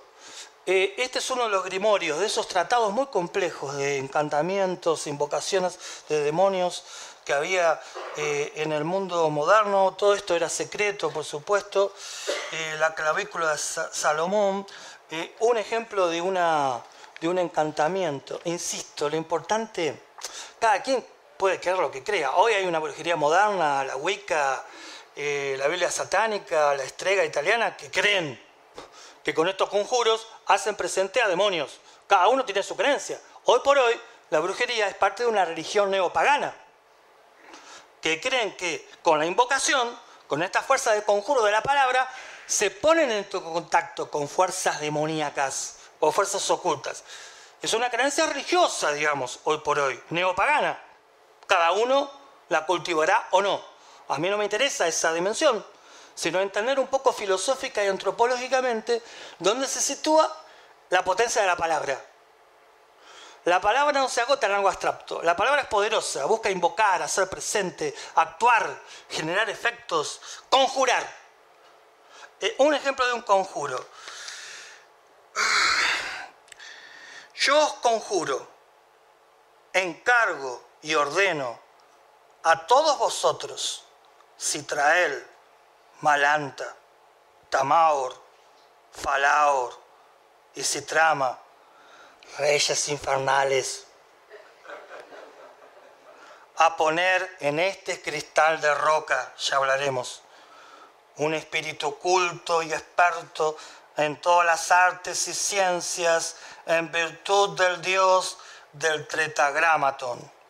Y por la cruz de nuestro Señor Jesucristo y por la sangre de el Cordero de Dios que redimió el mundo y por todas sus virtudes y poderes os encargo a vosotros, nobles reyes, que dicho espíritu nos enseñe muestre y declare a mí y a mis amigos a cada hora y minuto, de día y de noche, la verdad de todas las cosas corporales y espirituales de este mundo, cualquiera sea mi pregunta o deseo. Ya tienen miedo, ya. No apaguen la luz.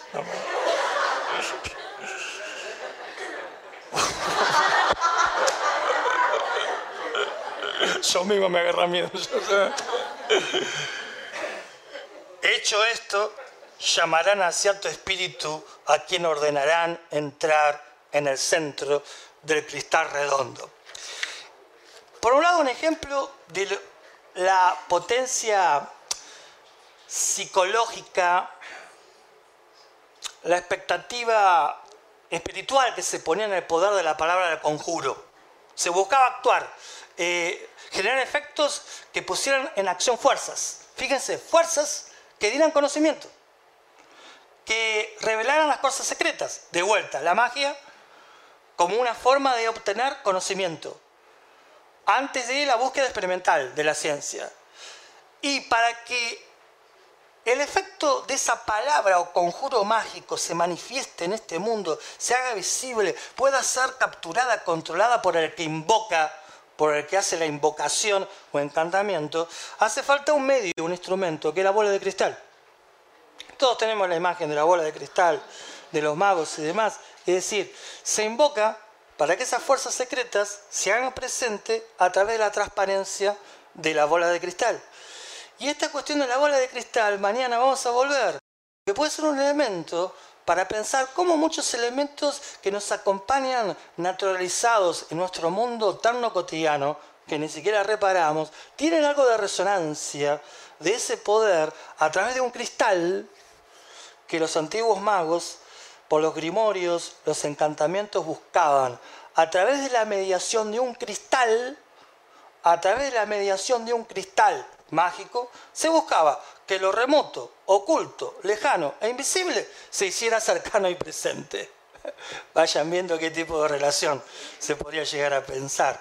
Por lo tanto, en el complejo del pensamiento mágico eh, surgen las prácticas de hechicería, los maleficios o las prácticas benéficas que son parte también de la imagen posterior de la bruja, que después se sataniza en la Edad Media, pero lo que quería que advirtieran es que esto va mucho más allá de las supuestas prácticas supersticiosas que se le atribuye a uno hoy como parte del folclore y de una cultura campesina, aunque en retracción en el mundo, a lo que sería este tipo de prácticas. Este tipo de prácticas, más allá de que seguramente no corresponden con una realidad verificable, o que son irreales en ese sentido, sí tienen el mérito de eh, exaltar, poner en movimiento una dinámica de pensamientos, de relaciones, de experiencia del hombre, para tratar de romper su límite, salir de sí y extenderse por el cuerpo y la conciencia hacia las cosas lejanas. Actuar mágicamente, actuar luego científicamente, actuar tan científicamente, son quizás todos momentos de una misma dinámica por la cual el hombre busca romper su límite corporal, que nuestros sentidos nos limitan a un espacio de lo inmediato, mientras que nuestra conciencia proyecta el universo. ¿Cómo superar eh, nuestro límite corporal en un espacio pequeño? De modo tal que nuestro cuerpo se pueda extender en el espacio, ¿por qué no en el tiempo? Y acompañar la conciencia, que ella sí se proyecta y necesita proyectarse hacia algo universal. Por lo tanto, ahí ya vamos teniendo la dimensión de la magia como matriz de mm, lo que es el pensamiento, lo que es la figura puntual de la bruja después convertida en satánica, como decíamos. Ahora, les agrego que la magia, el pensamiento mágico, va a atravesar la Edad Media. En el Renacimiento se puede decir que el filósofo, el científico del Renacimiento, es algo así como un mago. Eh, hubo personajes como Marcelo Ficino, Pico la Mirándola, Cornelio Agripa. Hay un libro de referencia para entender que en el comienzo del pensamiento moderno, siglo XVI, Renacimiento, la ciencia, la filosofía eran mágicas.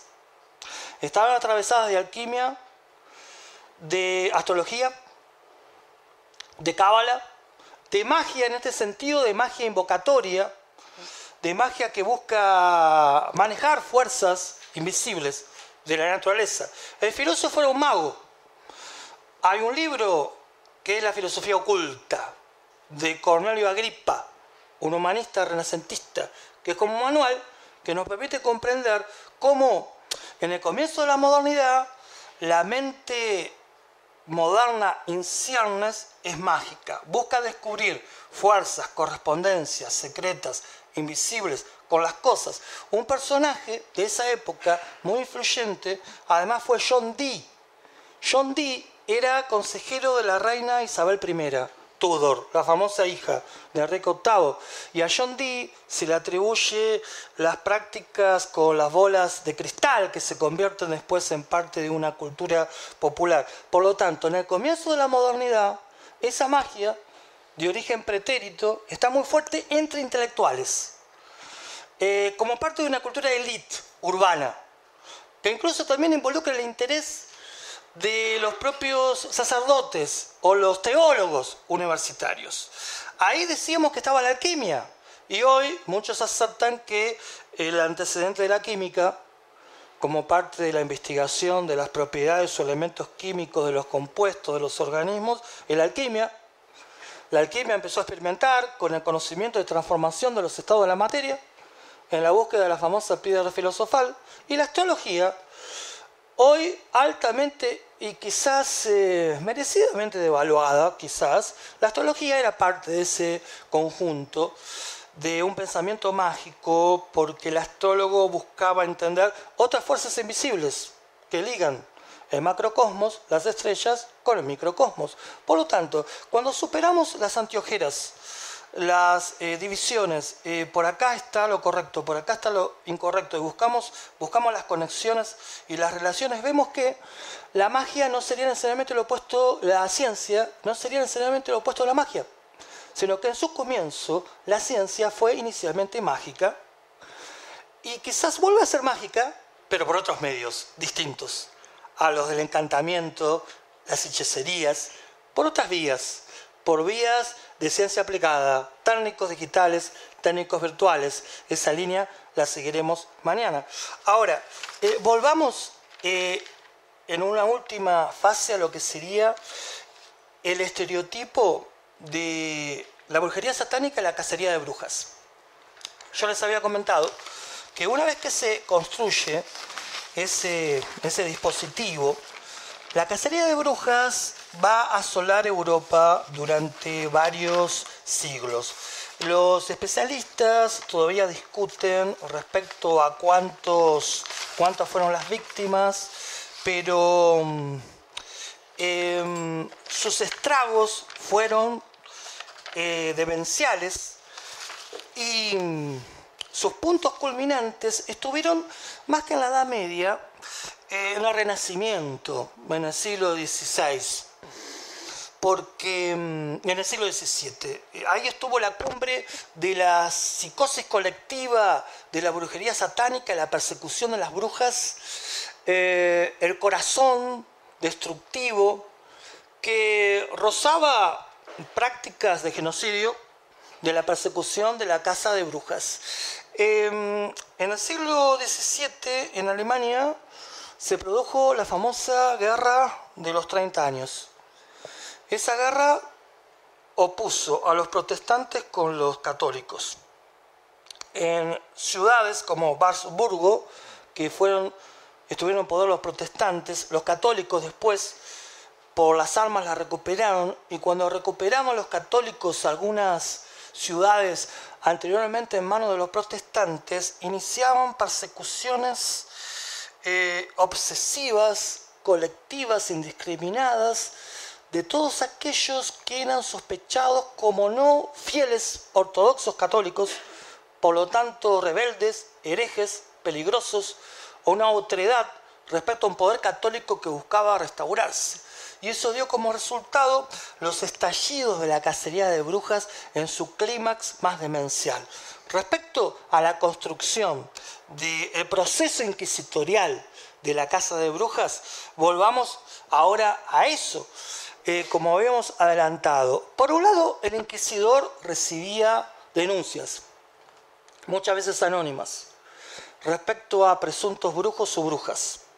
Y a partir de ahí empezaba a mezclarse lo real con lo imaginario, lo comprobable con lo incomprobable. Las denuncias de supuestos brujos tenían multiplicidad de causas, muchas motivaciones.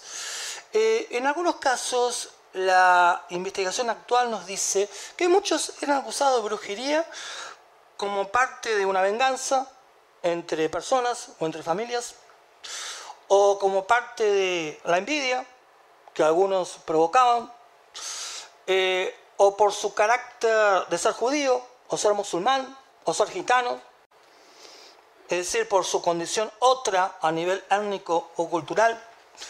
En algunos casos, la motivación de la acusación de brujería podía vincularse incluso con el proyecto de deshacerse de una familia y confiscar posteriormente sus bienes. Por lo tanto, había una multicausalidad respecto a lo que podía detonar las acusaciones. La acusación era el elemento que iniciaba el proceso de la construcción de una bruja de la bruja de relato del estereotipo como bruja real, que tenía que ser eh, torturada y condenada. Ese proceso inquisitorial, desde el estereotipo de la bruja, se iniciaba con las acusaciones, había un periodo de, escucha, de búsqueda de, de datos, de informaciones, y cuando la persona acusada caía en manos de la Inquisición, el proceso comenzaba de una forma muy paradójica. Eh, la persona acusada no tenía oportunidad de defenderse, no existía algo así como el derecho jurídico de la legítima defensa, porque aquel que era acusado por brujería, el proceso inquisitorial lo sometía a la búsqueda de la prueba, que paradójicamente consistía en dar por sentado su culpabilidad y a partir de dar ya como un hecho su culpabilidad, buscar demostrar esa culpabilidad mediante una prueba que sería la confesión. Pero la confesión no era la consecuencia de ninguna indagación racional de evidencias, sino que la prueba era una construcción violenta, ritualizada por prácticas secretas por parte de los inquisidores, donde la confesión, por tortura, buscaba que se confesara un delito que ya se le había atribuido al acusado. Por lo tanto, al sometido a tortura no le quedaba otra cosa que confesar lo que se le exigía como confesión. A veces se le proponía, si confesas, termina el castigo. y por lo tanto, para evitar el sufrimiento y el suplicio, se confesaba rápidamente. O a veces se confesaba para tener la posibilidad de recibir el perdón o la reconciliación. Pero en muchos casos, la tortura continuaba, no se agotaba en obtener la confesión propia del supuesto delito, porque la herejía era una figura delictiva, eh, jurídico-religiosa, en el mundo del cual estamos hablando. Eh, no bastaba con la confesión a título individual. El inquisidor, mediante la aplicación de la violencia física como paradójico medio de probatorio, eh, en una segunda fase buscaba que la confesión se extendiera. Primero hay una confesión individual. Tengo un pacto con el demonio. Soy su servidor. Y además debo confesar otros que son parte de esa eh, sociedad secreta satánica que antes presentamos. Y ahí comenzaba un proceso de eh, proliferación de las confesiones que tuvo curiosas consecuencias. Por un lado, como segunda instancia, para evitar el suplicio de la tortura, ahora no queda otra que dar como supuestos otros brujos a todos aquellos que uno recordaba por su nombre o inventar nombres como única forma de evitar la continuidad del suplicio y el flagelo. Por lo tanto, la confesión se ramificaba. Se partía de algunos supuestos culpables hacia otros. Y esos otros, a su vez, después también eran capturados, sometidos a tortura, y a su vez, en un segundo momento, tenían que confesar otros.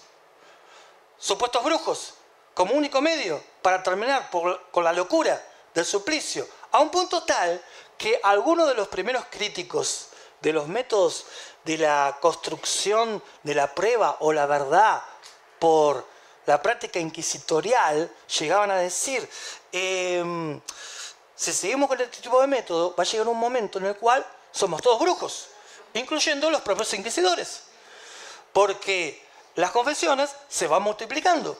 Y esa fue una de las causas por las cuales progresivamente se fue disipando o deconstruyendo, descomponiendo la estructura que sostenía la justificación de la brujería satánica y la práctica inquisitorial. Pero lo que contribuyó más fuertemente aún, eh, sin quitar valor a la causa anterior, a descomponer, a llegar un momento en el cual la cacería de brujas tuvo que agotarse eh, finalmente, fue la acción de algunos humanistas o incluso de inquisidores racionales.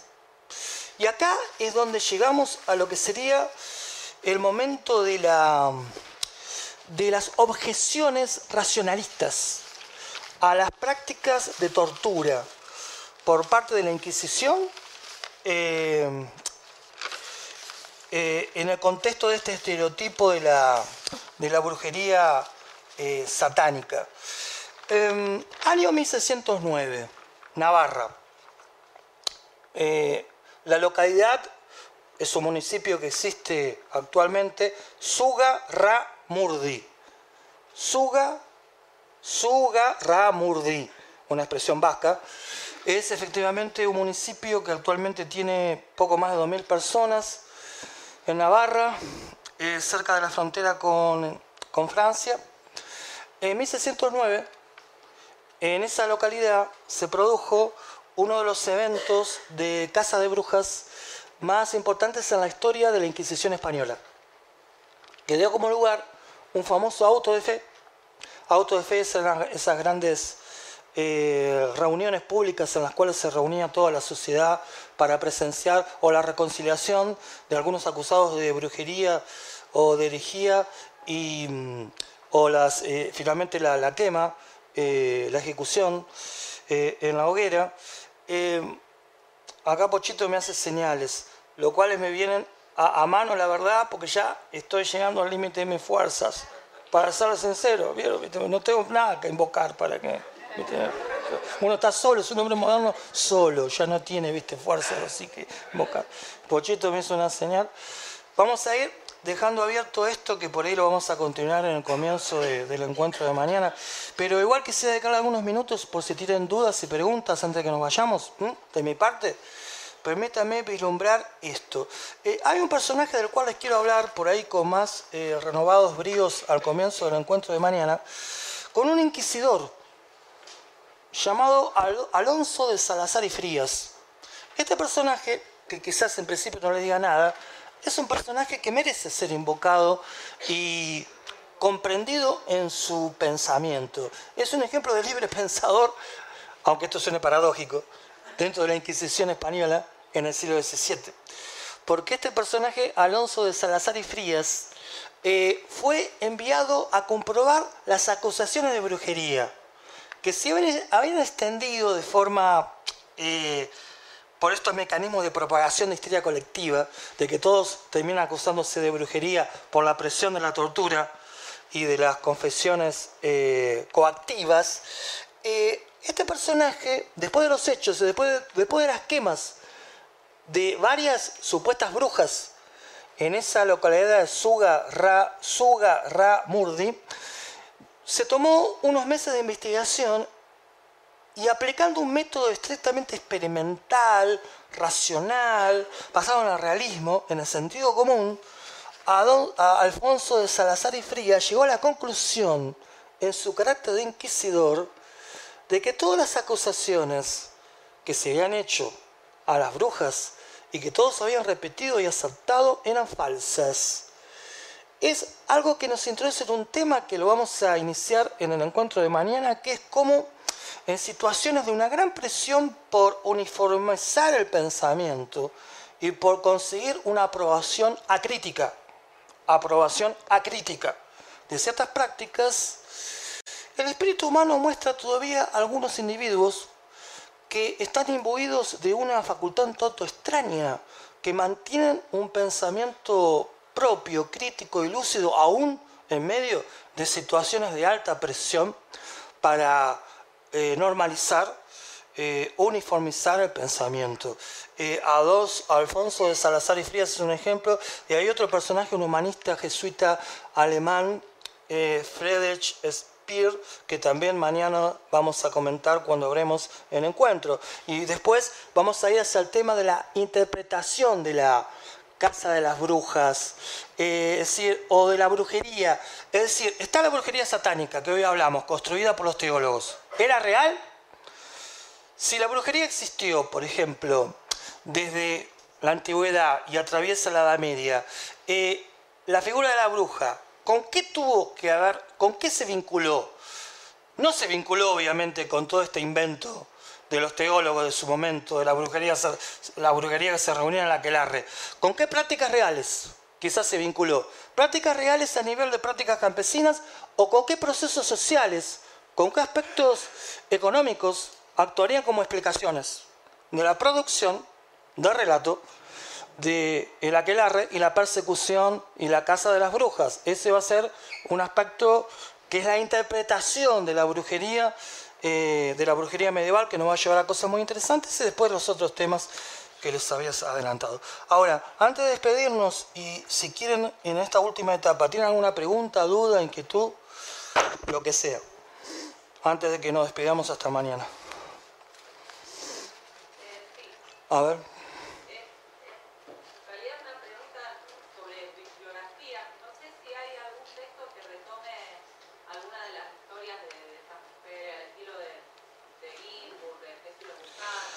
Eh, yo puse ahí en el programa, eh, en el programa eh, Julio Carlos Baroja, Las Brujas y su mundo, en la página. Después, si quieren, le puedo dejar una biografía más extensa que yo traje acá. Se las puedo dejar mañana. Pero ahí hay muchas sugerencias puntuales. Julio Caro Baroja. Pero mañana les dejo le dejo una biografía ampliada si quieren, que estaba en la página, lo había mandado y todo. ¿Qué otra inquietud tienen? ¿O qué otra por ahí duda? Muy extraño esto. Muy extraño. A ver.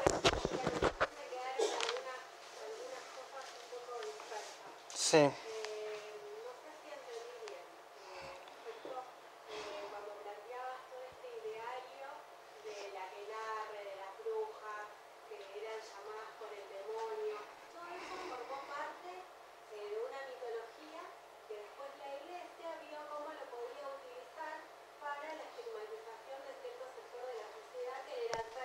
Sí. Sí, en esencia eso sería correcto. Lo...